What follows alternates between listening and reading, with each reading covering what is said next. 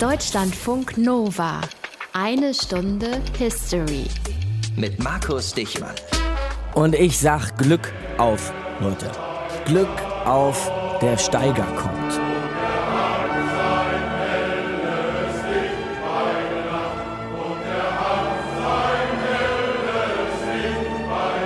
Und er hat sein helles Licht bei der Nacht schon angezündet. Der Steiger, altes Bergmannslied, wird gerne im Fußballstadion im Ruhrgebiet geschmettert oder aber auch in den Worten von R.A.G. Ist nicht gerade spärlich bebaut, doch zeigst immer deine ehrliche Haut. Ruhrpott, bekommst mehr Tiefen als Höhen zu sehen. Du bist zu warm, dich schön zu reden. Ruhrpott.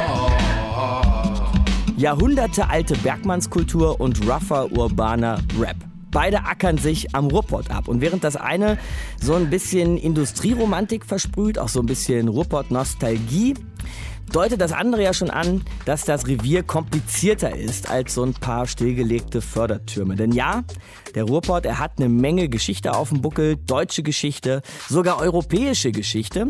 Und er kommt von der bis heute nicht so richtig weg. Das schauen wir uns mal an, an so einem Denkmal, das man praktisch von überall sehen kann, von Dortmund bis Duisburg. Die größte Zeche des Ruhrgebiets, nämlich der Eiffelturm des Potts, wie man auch sagt. Wir sprechen über Zeche Zollverein. Aus den prall gefüllten Schatzkammern der Menschheitsgeschichte. Euer Deutschlandfunk Nova-Historiker Dr. Matthias von Helfeld. Zeche Zollverein, Matthias, grüß dich. Ja, sei gegrüßt. Öffnet 1851 seine Tore und ist dann einige Jahrzehnte später die größte Zeche ganz Deutschlands. Aber das ganze Bergbau, Kohleabbau in Deutschland geht ja schon eine ganze Ecke vor Zeche Zollverein los. Man kann sagen, viele Jahrhunderte vorher geht es schon los. Und wie so oft fangen wir bei Karl dem Großen an. Das war ungefähr 800. Ja.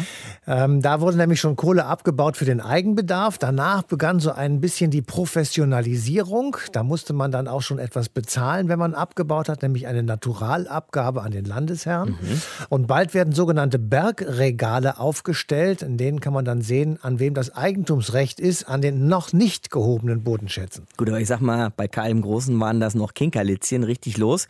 Ging es mit dem Kohleabbau dann ja erst im Ruhrgebiet. Ja, Ruhrgebiet ist das Kerngebiet. Schwelm wird genannt, Ennepetal wird genannt oder auch Hagen. 1296 der erste Kohlebergbau für Dortmund erwähnt, nämlich das Haus Schüren. Das war aber alles Tageabbau, also graben so gut es ging, aber eben keine Flöze. Aber das richtete natürlich massiven Flurschaden an. Das sind ja aber auch immer noch Kinkerlitzchen, ne? Wenn man nicht rankommt an die Flöze, also an die Kohleschichten tief im Gestein, wenn man das von oben versucht rauszubuddeln, kann nicht allzu ergiebig gewesen sein. Nee, war auch wirklich nicht sehr ergiebig. Ab dem 16. Jahrhundert, da findet man dann die ersten Stollen. Die waren so ein bisschen nach oben gerichtet. Also ein Gang in den Berggraben. Die Gänge werden miteinander verbunden mit rechteckigen Schächten. Aber der Eingang, der wird nahezu waagerecht in den Berg getrieben. Und das wird zum ersten Mal urkundlich erwähnt in der Mitte des 16. Jahrhunderts. Gleichzeitig, und das ist ja auch ein bisschen logisch, gibt es in Bredeney die erste Bergbaugenossenschaft, nämlich 1566. Und ab dem frühen 18. Jahrhundert beginnt dann das Sprengen mit Schwarzpulver. So hat man die Kohle also schon aus dem Berg geholt. Wie hat man sie dann weiter transportiert? Am besten und wo es ging natürlich mit dem Schiff und dazu eignet sich die Ruhr ganz besonders und je nach Herrschaftsgebiet musste sogar umgeladen werden, weil es natürlich dann auch unterschiedliche Abgaben gab. Am, am Ende des 18. Jahrhunderts war dann die Ruhr durchgehend beschiffbar, mit Schleusen ausgestattet und unter Tage, das ist auch ganz wichtig, kamen Pferde zum Einsatz, die die Kohle abtransportiert hatten und da wo es sehr eng war, das muss man auch klar benennen, waren es Kinder, die die Loren nach vorne zu den Ausgängen geschoben haben. Und dann kamen dann über Tage natürlich die Schienenwege hinzu. 1804, das ist auch so eine Zahl, da war die Gesamtfördermenge im Ruhrgebiet bei 229 Zechen bereits bei 380.000 Tonnen. Wahnsinn. Diese Abgaben, von denen Matthias gesprochen hat übrigens, das ist einer der Gründe oder der Grund sogar, warum die Zeche Zollverein Zeche Zollverein heißt. Aber da reden wir heute in aller Ruhe drüber und dann auch nicht mehr über die Kinkerlitzchen, ne? hier in Deutschlandfunk Nova in einer Stunde History. Kleiner Funfact übrigens, Kinkerlitzchen kommt aus dem Französischen, von Concaillerie, was so viel heißt wie kleine Eisenwaren oder anders ausgedrückt, Kleinkram, den keiner braucht. Sagt man im Ruhrgebiet ganz gerne Kinkerlitzchen, wahrscheinlich weil die Region ja auch mal von Frankreich besetzt war. Aber mit den Kinkerlitzchen in Sachen Kohleabbau ist jetzt erstmal Schluss, ist ab 1851 auf jeden Fall Schluss, als die Zeche Zollverein ihre Tore eröffnet. Und Nadine Kreuzzahler erzählt uns jetzt für eine Stunde History, was da los war. Na komm, nicht runtergucken. Weiter geht's. Wir haben noch viele Meter vor uns, Junge. Ja, ja, ich komme. Oh Gott, Herr im Himmel, steh mir bei. Ich sehe nichts als Schwärze da unten. Mein Grubenlicht flackert. Ich kann kaum sehen, wo ich hintrete. Bergleute auf dem Weg in den Schacht. Sie klettern Leitern hinab. Fahrten, so sagen wir dazu in der Bergmannssprache. Na gut, über 100 Meter geht es in die Tiefe. Die Arbeit unter Tage ist hart und gefährlich. 1851, als die Zeche Zollverein damit beginnt, gewerbsmäßig Steinkohle zu fördern, sind Bergmänner noch reine Handwerker. Mit nichts als ihrer Muskelkraft trotzen sie dem Flöz die Steinkohle ab. Helme tragen sie dabei noch nicht. Ich legte mich auf den Rücken und beklopfte abwechselnd mit der Spitzhacke, Keil und Fäustel die Kohlewand.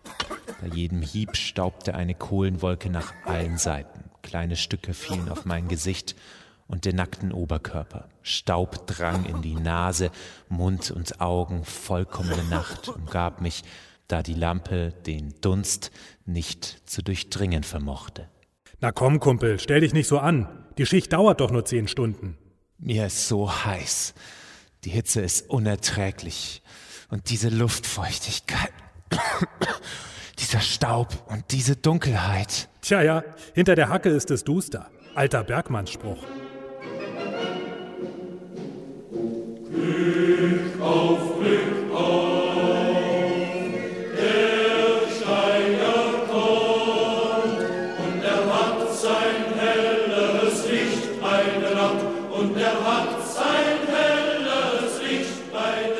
Der Industrielle Franz Haniel gründet die Zeche schon 1847.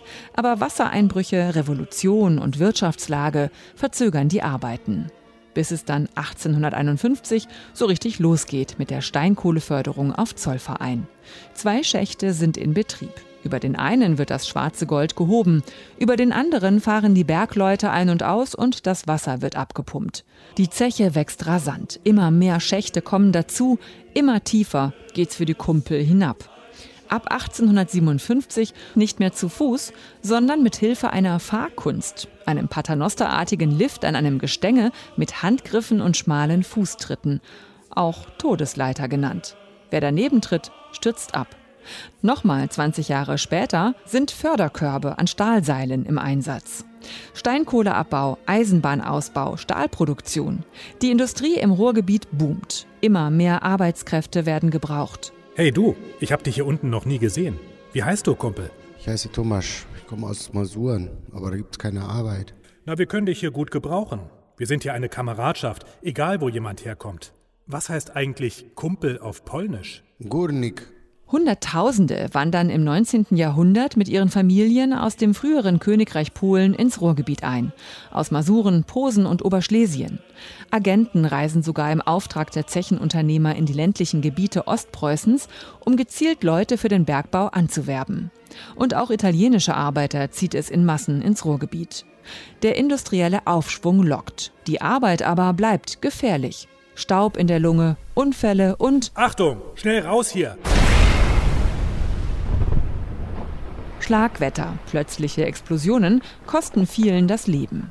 Schuld ist Methan. Das brennbare Gas steckt in der Kohle und wird beim Abbau freigesetzt. Im 19. Jahrhundert kommt es allein an der Ruhr zu 20 bis 30 Explosionen pro Jahr, teilweise mit 100 Toten und mehr. Sicherheitslampen ohne Funkenflug werden eingeführt und die Belüftung, das heißt Bewetterung bei uns. Die Bewetterung wird verbessert. Trotz allem Lange hält kein Bergmann das schwere Malochen durch. Nach einigen starken Hieben merkte ich, wie ein leises, ständiges Rieseln von Kohlenstaub einsetzte, immer stärker und stärker anschwellend. Es kommt, fuhr es mir durch den Kopf. Mit einem Satz sprang ich auf die andere Seite über die Rinne. In derselben Sekunde brach mit dumpfem Donnern und Bersten eine große Kohlenmasse nieder. Genau auf die Stelle, wo ich eben gelegen hatte. Ins Bergwerk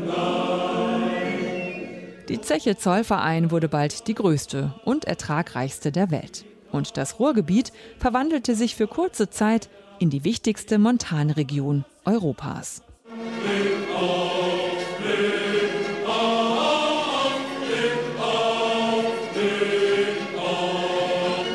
Nadine Kreuzzahler über die Eröffnung der Zeche Zollverein. Ganz am Anfang haben wir ja hier den Steiger gehört, das Bergmannslied. Und den Steiger, weiß ich, singt man nicht nur im Ruhrgebiet ganz gerne, sondern zum Beispiel auch in Sachsen. Denn Matthias, äh, wenn wir heute über den Bergbau in Deutschland sprechen, muss man natürlich sagen, dass der nicht nur im Pott stattgefunden hat. Ja, es gab jede Menge Stellen in Deutschland, in denen er stattgefunden hat, nicht nur in Nordrhein-Westfalen. Steinkohle gab es in Sachsen und im Saarland. Braunkohlereviere gab es neben NRW vor allem in Ostdeutschland, aber auch in Hessen und Bayern. Und dann wurde auch Eisenerz abgebaut außerhalb Nordrhein-Westfalens, in Bayern zum Beispiel, in Sachsen, Sachsen-Anhalt, Rheinland-Pfalz oder auch in Thüringen. Aber der Schwerpunkt liegt trotzdem natürlich in Nordrhein-Westfalen. Und weil dort eben der Schwerpunkt des Kohleabbaus lag, ist es auch relativ schwierig gewesen für Nordrhein-Westfalen runter runterzukommen von dem Trip, wenn man so möchte. Ne? Ja, und dieser allmähliche Ausstieg oder das Runterkommen vom Trip, der beginnt eigentlich schon in den 80er Jahren des letzten Jahrhunderts, aber nicht aus ökologischen Gründen, sondern eher aus ökonomischen Gründen, weil die anderswo abgebaute Kohle sehr viel billiger war. Und bei der Zeche Zollverein, da beginnt dieses Umdenken und die Abkehr von der Kohleförderung Mitte der 80er Jahre. Hunderttausende von Arbeitsplätzen fallen weg und all das soll und wurde sozial verträglich organisiert. Im Ruhrgebiet und im Saarland ist das allerdings besonders schwierig gewesen, weil eben der Bergbau der größte, mit Abstand größte Arbeitgeber der Region war. Aber nach der Wiedervereinigung 1990 kommt da noch einmal richtig Fahrt rein. 1990 etwa waren noch 115.000 Arbeitsplätze in den Braunkohlegruben. 20 Jahre später sind es in Ostdeutschland nur noch 20.000. Aber man muss auch das Gute daran sehen, im gleichen Zeitraum nämlich werden 330.000 Arbeitsplätze im Ökostromsektor aufgebaut. Trotzdem, in den ostdeutschen Abbaugebieten ist das gleiche Strukturproblem mit dem Wandel verbunden, wie er eben vorher im Ruhrgebiet oder auch im Saarland war. Eine Stunde History hier. Wir befassen uns heute mit dem Kohleabbau in Deutschland und seiner Geschichte. Wir haben schon begriffen, dass Bergbau in Deutschland nicht nur im Ruhrpott standfand und auch nicht nur in Essen, ist schon klar. Aber die Zeche Zollverein, auch bekannt als Eiffelturm des Ruhrpots, ist schon ein besonderer Ort. Und den lernen wir jetzt noch mal besser kennen mit Heinrich Grütter, Vorstandsmitglied der Stiftung Zollverein und Direktor des Ruhrmuseums, das in der Zeche Zollverein installiert ist und definitiv Leute einen Besuch wert ist. Hallo, Herr Grütter. Hallo, Herr Dichmann. Warum eigentlich Zollverein? Fangen wir damit mal an. Woher kommt der Name? Das war die Bewunderung für den preußischen Zollverein, der 1832 ins Leben gerufen wurde. Und mit dem Zollverein, wie der Name schon sagt, fallen die Zollschranken weg in Deutschland. Mhm. Und der Preis der Kohle auf dem Weg aus dem Ruhrgebiet nach Berlin verringert sich auf ein Viertel. Also Wahnsinn. die wirtschaftlichen Voraussetzungen durch den Zollverein waren ganz, ganz wichtig. Und das weiß man, als man die Zeche gründet. Und aus Bewunderung dafür erhält sie den Namen. Ohne Wegfall der Zölle wäre der Handel mit der Kohle einfach viel zu teuer gewesen. Genau. Mhm. 1851 geht es dann los mit der Kohleförderung, aber so ein Mammutprojekt braucht ja wahrscheinlich so einen BER-mäßigen Vorlauf. Wann ging es denn los mit dem Bau der Zeche? Ja, im Jahr 1848, auch ein Schlüsseljahr, das ist das Jahr der bürgerlichen Revolution. Ja. In diesem deutschen Schicksalsjahr 1848 beginnt man hier mit der Abteufung und der industrielle Haniel, der diese Zeche begründet, weiß zwei Sachen. Zum einen, dass hier in den Feldern unter Zollverein wertvolle Kohle, nämlich die Fettkohle lagert, also mit der man wirklich Hochöfen betreiben kann und die hat die energetische Qualität, dass man damit stark kochen kann. Und Aha. das Zweite, er weiß, dass die Köln-Minner Eisenbahn hier durchführen wird. Und das ist so ein bisschen wie im Film spielen wir das Lied vom Tod. Also man weiß, die Eisenbahn kommt und mit der Eisenbahn hat man die Möglichkeit, diese Kohle abzutransportieren und deswegen gräbt er sich hier im Essener Norden ein. Okay, man wusste also, was man für Schätze in der Erde hat. Man wusste, man kann sie mit den weggefallenen Zöllen auch gut verkaufen. Hat man dann 1851 die Sektkorken knallen lassen, als es richtig losging?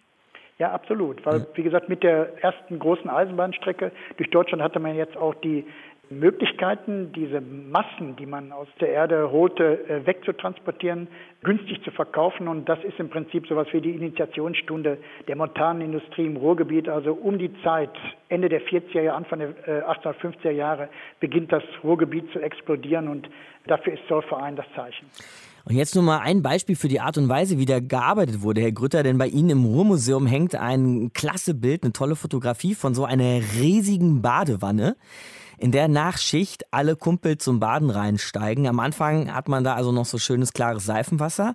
Nachher dann aber ja, ist alles pechschwarz, ja, vor lauter Kohle, die da mit drin rumschwimmt und übrigens auch der vielen Erreger mit dem nächstbesten Magen-Darm-Infekt oder Bandwurm, den man sich da holen konnte. So steht es neben dem Bild beschrieben. Das habe ich mir jetzt nicht ausgedacht. Also wenn wir jetzt mal an so einen modernen Begriff wie Arbeitsschutz oder so denken, waren das eigentlich unglaubliche Bedingungen, unter denen da mal lucht wurden, oder? Ja, zumindest in den ersten 100 Jahren. Also bis Mitte des 20. Jahrhunderts war die Arbeit äh, unter Tage fürchterlich. Also Sie haben es schon angesprochen, man arbeitete in einem halben Meter hohen Flözen und Streben auf dem Bauch oder auf dem Rücken liegen mit äh, Schlägel und Eisen über dem Kopf. Eine körperlich unsäglich anstrengende Arbeit in einer Luft, die man kaum einatmen konnte. Man hatte noch keine Staubmasken oder irgendwelchen Schutz. Man hatte auch keinen Schutz der Knie oder des, des Kopfes. Also alles das, was wir aus den Fotografien des Bergbaus 20. Jahrhunderts kennen, also mit Schutzhelm und so weiter, gab es alles noch nicht. Mhm. Das war wirklich härteste Arbeit, die man aber verrichtete, weil der Lohn, den man dafür bekam, auch die Abwesenheit von Hunger gewährleistete, denn diese jungen Männer, die aus Ostpreußen, Masuren kamen, flohen vor dem Hunger in der Agrarwelt und bekamen hier ihr Auskommen. Deswegen haben sie diese schwere äh, zerstörende Arbeit äh, ausgeübt. Wir haben hier ganz am Anfang der Sendung auch mal kurz in den Steiger reingehört, das berühmte Bergmannslied. Und da verabschiedet sich der Bergmann von seiner Liebsten. Und wenn man so zwischen die Zeilen hört, merkt man auch, dass er sich nicht sicher ist, ob er wieder zurückkehrt aus dem Stollen. Sind da viele Kumpel auch gestorben bei dieser Arbeit? Natürlich hätte ich man das Wort Todesangst. Es gibt ja auch diese Bethäuser, wo man vor der Fahrt in die Tiefe Gebete sprach, also die den Bergbau begleiteten. Auf Zollverein gibt es im Jahre 1941, also mitten im Krieg, eine Schlagwetterexplosion, da sterben 29 Tote. Die größte und mit Abstand größte Katastrophe war übrigens erst nach dem Krieg 1946 in Bergkamen auf der Zeche Grimbech mit sage und schreibe 405 Toten. Also die Gefährdung der Arbeiter unter Tage, nicht nur der Tod, sondern auch die Verunfallung und die Verletzung war extremst und die Fahrt unter Tage war auch ein Abstieg in die Hölle und eine Gefährdung des eigenen Lebens. Ein Teil des Ruhrgebiets war es ja aber auch schon immer, dieser Schmelztiegel zu sein, der es ja heute immer noch ist. Wie viele Kumpel waren eigentlich Bergarbeiter aus dem Ausland? Ja, wir feiern ja in diesem Jahr das 60-jährige Anwerbeabkommen mit der Türkei. Genau. Es gab schon Abkommen davor mit Griechenland, mit Jugoslawien, also seit Mitte der 1950er Jahre. Und in dieser Zeit, also ab den 50er, 1950er Jahren, in denen Vollbeschäftigung in Deutschland herrscht und die deutschen Arbeiter nicht mehr den Beruf des Bergmanns ergreifen müssen, sondern, ich sag mal, angenehmere, bessere Arbeiten finden. In der Zeit holt man zahlreiche ausländische Bergleute ins Ruhrgebiet, auch aus der Türkei. Die Türkei hatte einen großen Bergbau am Marmara-Meer und man holt wirklich Fachleute hierhin, aber auch aus anderen Ländern. Und deswegen ist der Anteil so in den 60er, 70er Jahren mindestens 50, meist auch 60 Prozent. Und wow.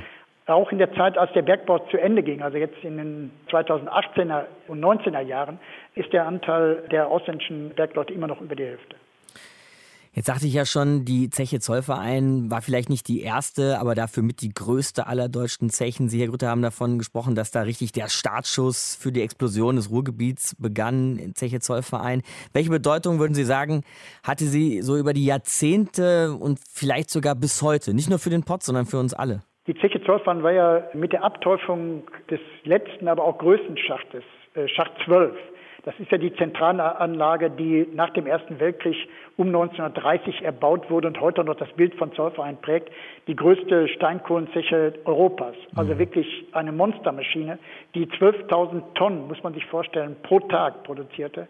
Und hier fuhren äh, 9.000 Bergleute ein. Also die Zeche Zollverein war zusammen mit Krupp, also dem großen Stahlunternehmen in Essen, natürlich der größte Arbeitgeber und die Stadt Essen die größte Bergbaustadt in Europa. Also von daher ist hier im Essener Norden, also in der Emscher Region, die ganze Region geprägt vom Bergbau und die Zeche Zollverein war immer die größte, bedeutendste, einflussreichste bis zu ihrer Schließung 1986. Und diese ganze Region, Gelsenkirchen, Bottrop, also die anschließenden Städte sind alle komplett vom Bergbau geprägt, sowohl in ihrer Sozialstruktur mit den zahlreichen Siedlungen, aber auch in der ganzen Infrastruktur, die vorherrscht. Also Zollverein ist mitten in dieser Emscher-Zone das Zentrum und das Herz des Bergbaus nicht nur im Ruhrgebiet, sondern in Deutschland gewesen. Und um mal kurz ein bisschen kitschig zu werden, auch in den Herzen und Köpfen der Menschen. Ja, weil das ist natürlich eine prägende Phase, die die Region immer noch bestimmt und prägt. Und deswegen ist es auch so wichtig gewesen, dass Zollverein dann zum Welterbe erklärt wurde und ich sage mal als Erinnerungsort, aber auch als Strukturwandelelement, denn Zollverein ist heute keine Zeche mehr, sondern Zukunftsstandort für Digitalität, für Kultur. Also man sagen, genau dieser Wandel, der eigentlich das Ruhrgebiet auch immer bestimmt hat, denn der Bergbau war ja nicht immer gleich, sondern er hat sich von Anfang, also von der Gründung von Zollverein 1848, der war ja archaisch, bis hin zum hochtechnisierten Bergbau über 150 Jahre entwickelt und dieser Wandel geht weiter jetzt ohne Bergbau. Heinrich Grütter, Direktor des Ruhrmuseums in der Zeche Zollverein. Danke fürs Gespräch, Herr Grütter. Ich danke Ihnen, Herr Dichmann. Also wir haben ja jetzt eben schon angerissen, wie wichtig Zeche Zollverein für das Ruhrgebiet, für Deutschland und auch die deutsche Geschichte bis heute war. Und den Bogen, den spannen wir jetzt aber noch mal etwas weiter. Und das tun wir mit Franz Josef Brüggemeier. Er hat das Buch geschrieben Grubengold, das Zeitalter der Kohle 1750 bis, wohlgemerkt, heute. Tag, Herr Brüggemeier. Guten Tag. Ein Zeitalter der Kohle, Herr Brüggemeier, das ist ja eine ziemlich steile Vorlage. Erklären Sie uns dieses Zeitalter doch bitte mal. Das klingt wie eine steile Vorlage, sobald man aber ein bisschen nachdenkt, ist völlig klar, dass man das gar nicht anders bezeichnen kann. Aha. Wir sprechen hier über die Zeit der Industrialisierung und äh, jedem ist klar, dass die Industrialisierung sowohl für Europa wie für die, ja, muss schon sagen, Weltgeschichte der entscheidende Einbruch oder Durchbruch oder Veränderung der letzten 150, 200 Jahre war. Mhm. Für manche Länder ja erst, eigentlich erst seit wenigen Jahrzehnten. Das ist völlig klar. Und wenn man sich dann die Industrialisierung anschaut, und guckt, äh, welche Faktoren sie ermöglicht haben, ist es sicherlich so, es gibt mehrere. Das, ist, wäre natürlich banal zu sagen, es gibt nur einen. Aber wenn Sie einen herausgreifen, der von besonderer Bedeutung war und ohne den die Industrialisierung, wie wir sie kennen, sicherlich nicht stattgefunden hätte, irgendwie ganz anders vielleicht, aber nicht so, wie wir sie kennen, ist es eben Kohle, weil sie den Grundstoff legte in verschiedene Art. Also einerseits Industrie und Energie, hängen eng zusammen. Bis heute mhm. ist ja Energie ein Bereich, der all unseren Alltag durchzieht. Also ohne Energie würde ja fast nichts funktionieren. Schon unser Gespräch würde nicht funktionieren. Stimmt, ja. Also das ist sicherlich völlig klar und das muss man, glaube ich, auch nicht erläutern. Und ohne Kohle wäre diese Art von Energiegebrauch nicht möglich gewesen. Heute geht das anders, aber das war lange Zeit nur mit Kohle möglich als Energieträger.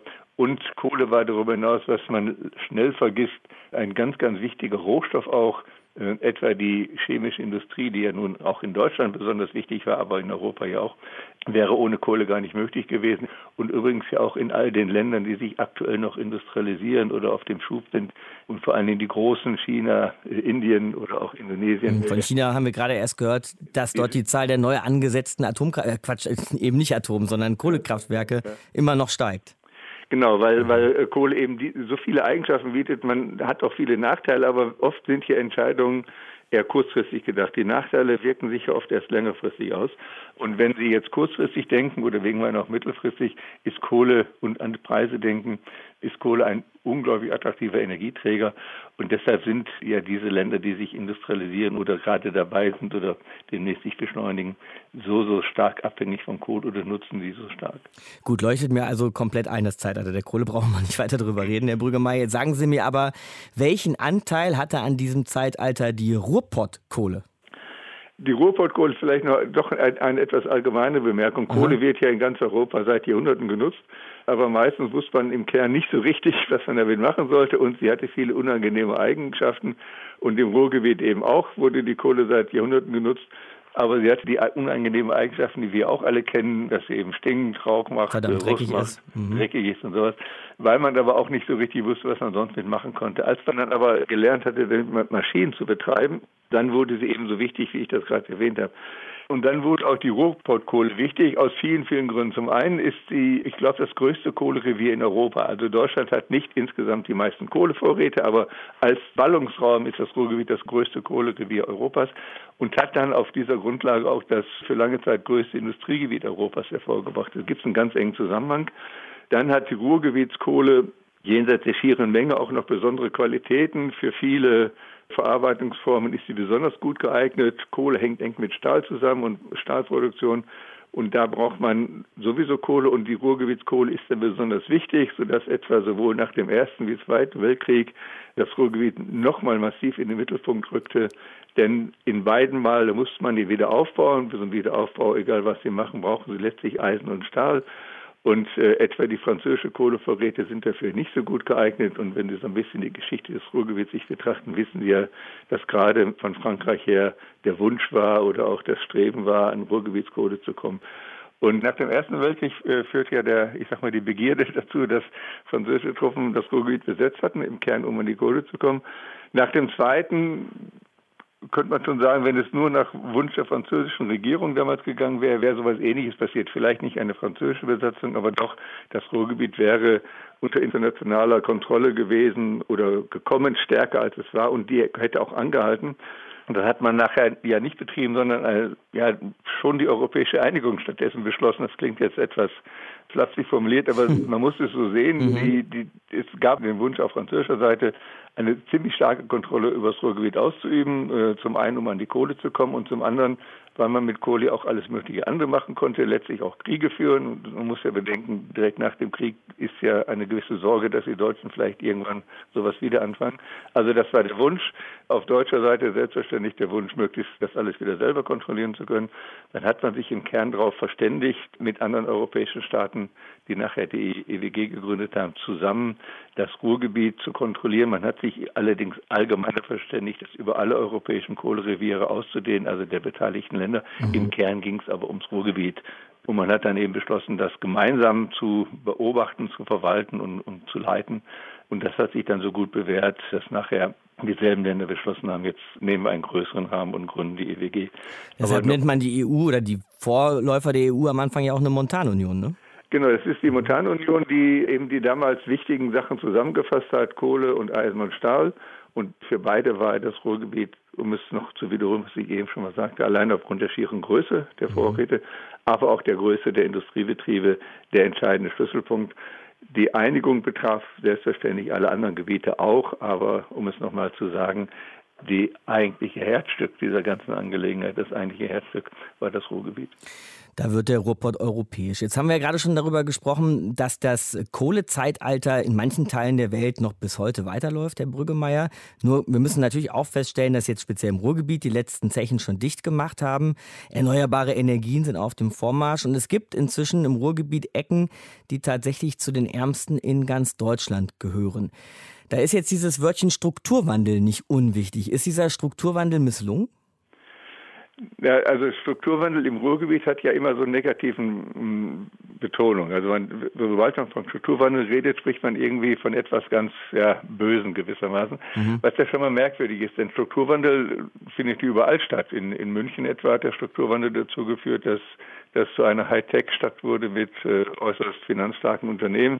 Berlin erlebt gerade einen Strukturwandel hin zu einer Boomstadt. Also Strukturwandel per se ist ja nichts Schlimmes, sondern praktisch seitdem es Industrialisierung gibt, eines der wesentlichen Merkmale. Im Ruhrgebiet ist es allerdings eher negativ belastet, weil damit vor allen Dingen der Abbau, der damals oder lange Zeit vorherrschenden Industrien verbunden ist.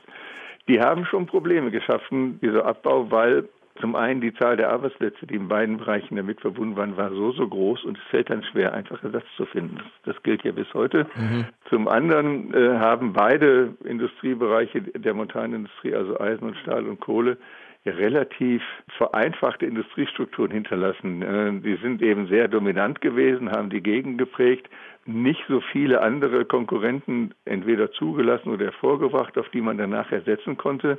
Und die Alternativen, die jetzt im Ruhrgebiet gesucht werden, sind ja auch nicht mehr oder minder daraus hervorgegangen, sondern sind ja auf ganz anderem Gebiet, etwa jetzt teilweise Informationstechnologien oder der Gesundheitssektor. Also da merkt man mal, um jetzt hier den Übergang zu schaffen, der anderswo eher nahtlos gehen kann, weil man dann auf einer breiten Basis aufbauen und die Bereiche stärken kann, die besonders viel versprechen. Das ist hier eben sehr viel schwieriger, weil neben Kohle und Stahl nicht so viel sich entwickeln konnte, das dann die Basis bietet. Äh. Hm, Zeche Zollverein wäre ja auch kein schlechtes Beispiel. Das Gelände kann man heute halt nicht als irgendwie IT-Schmiede verwenden oder so.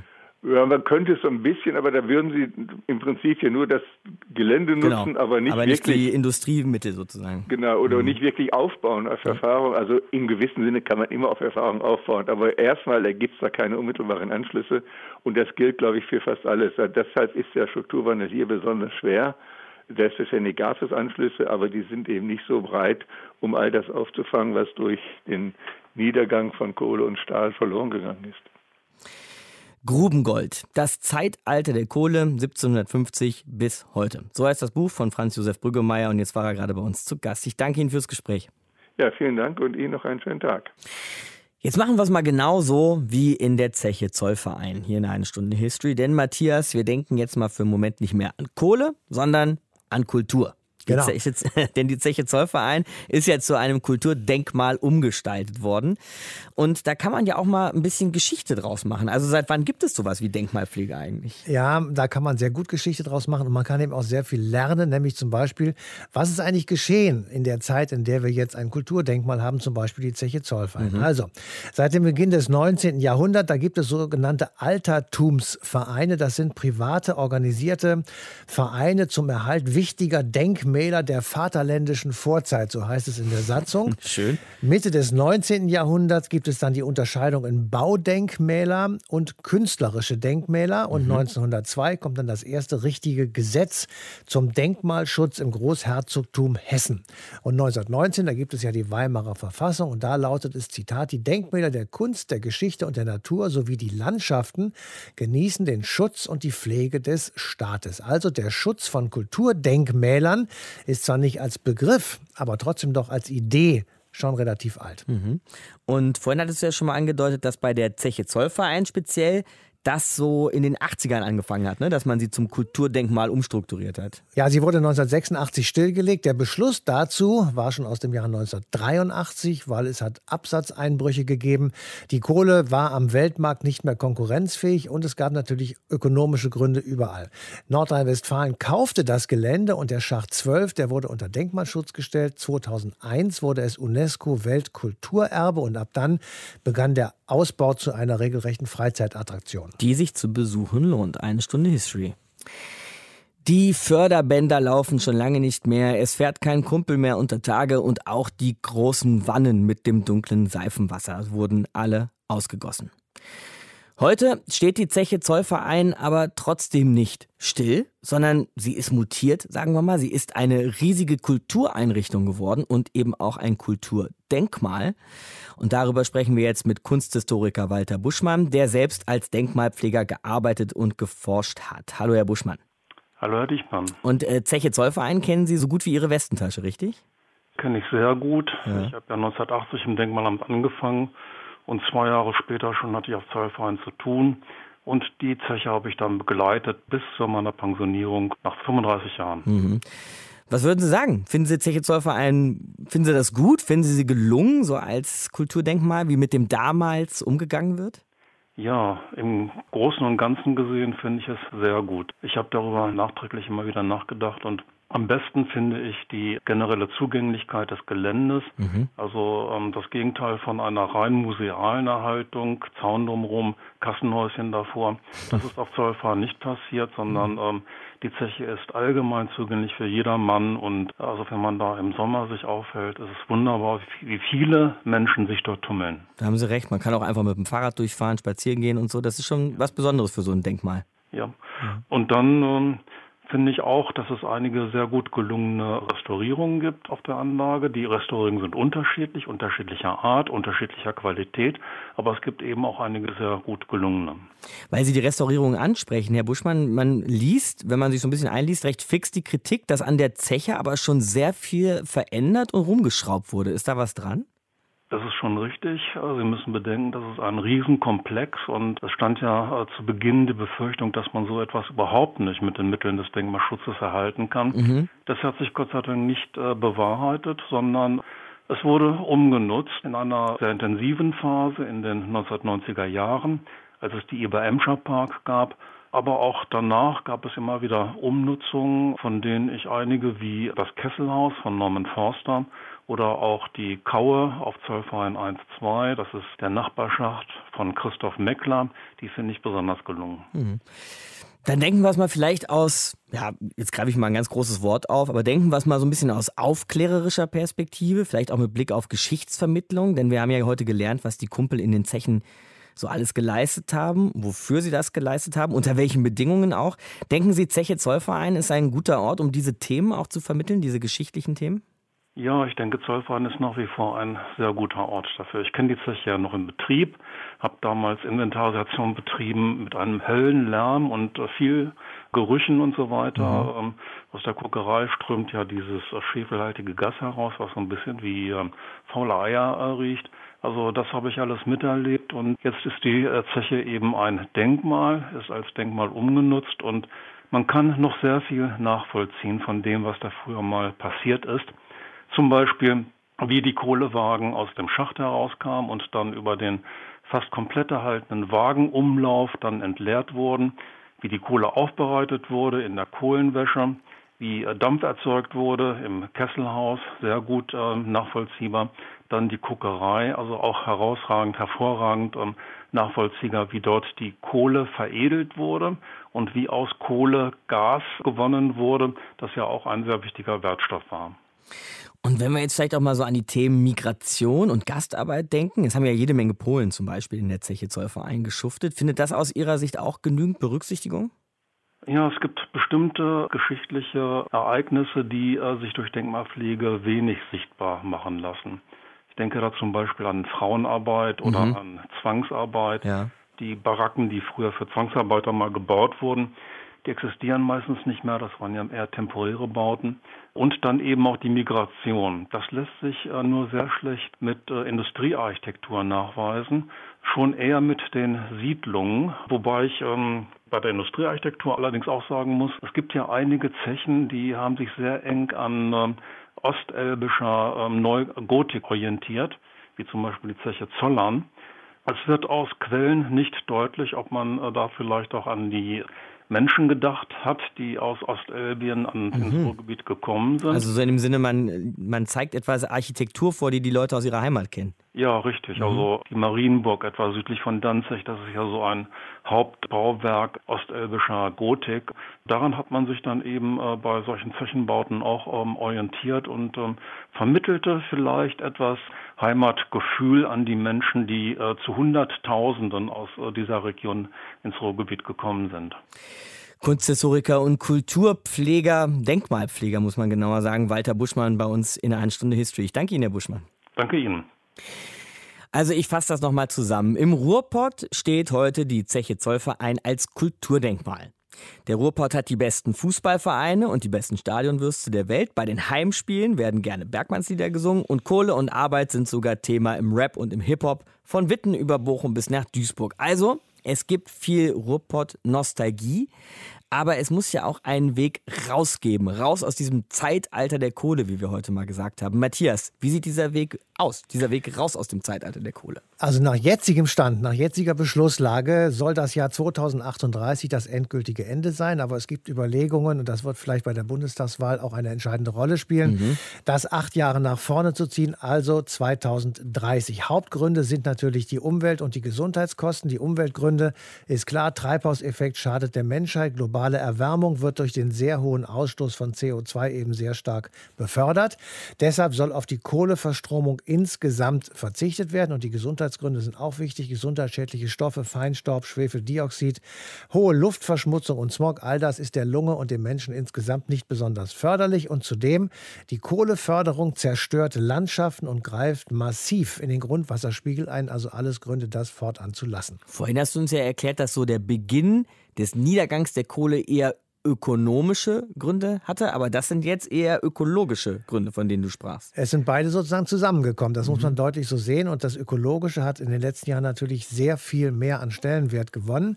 Es ist vermutlich ein Mix aus unterschiedlichen Gründen. Und man muss auch sehen, die externen Kosten der Kohleverstromung sind enorm hoch. In den USA zwischen 175 und 523 Milliarden Dollar pro Jahr, die anfallen eben wegen der Kohleverstromung. Und es würde noch sehr viel mehr werden. Wenn man die Folgeeffekte mit einrechnen würde, also freigesetzte giftige Chemikalien oder das Anreichern von Grundwasser durch Stickstoff oder der saure Regen.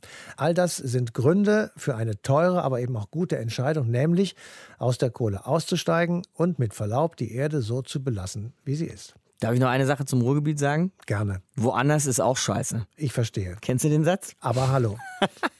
Danke dir, Matthias, für heute. Und woanders ist auch scheiße, ist natürlich eine Art Liebeserklärung an die eigene Heimat, die man vielleicht im Ruhrgebiet oder sonst wo auf der Welt gefunden hat, wenn man sie denn überhaupt einmal gefunden hat. Weltweit sind auf der Suche nach einer Heimat oder nach einer neuen Heimat ja Tausende, Abertausende von Menschen unterwegs.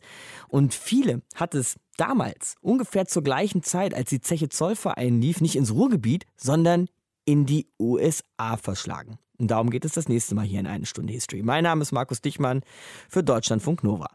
Woanders ist auch scheiße. Deutschlandfunk Nova.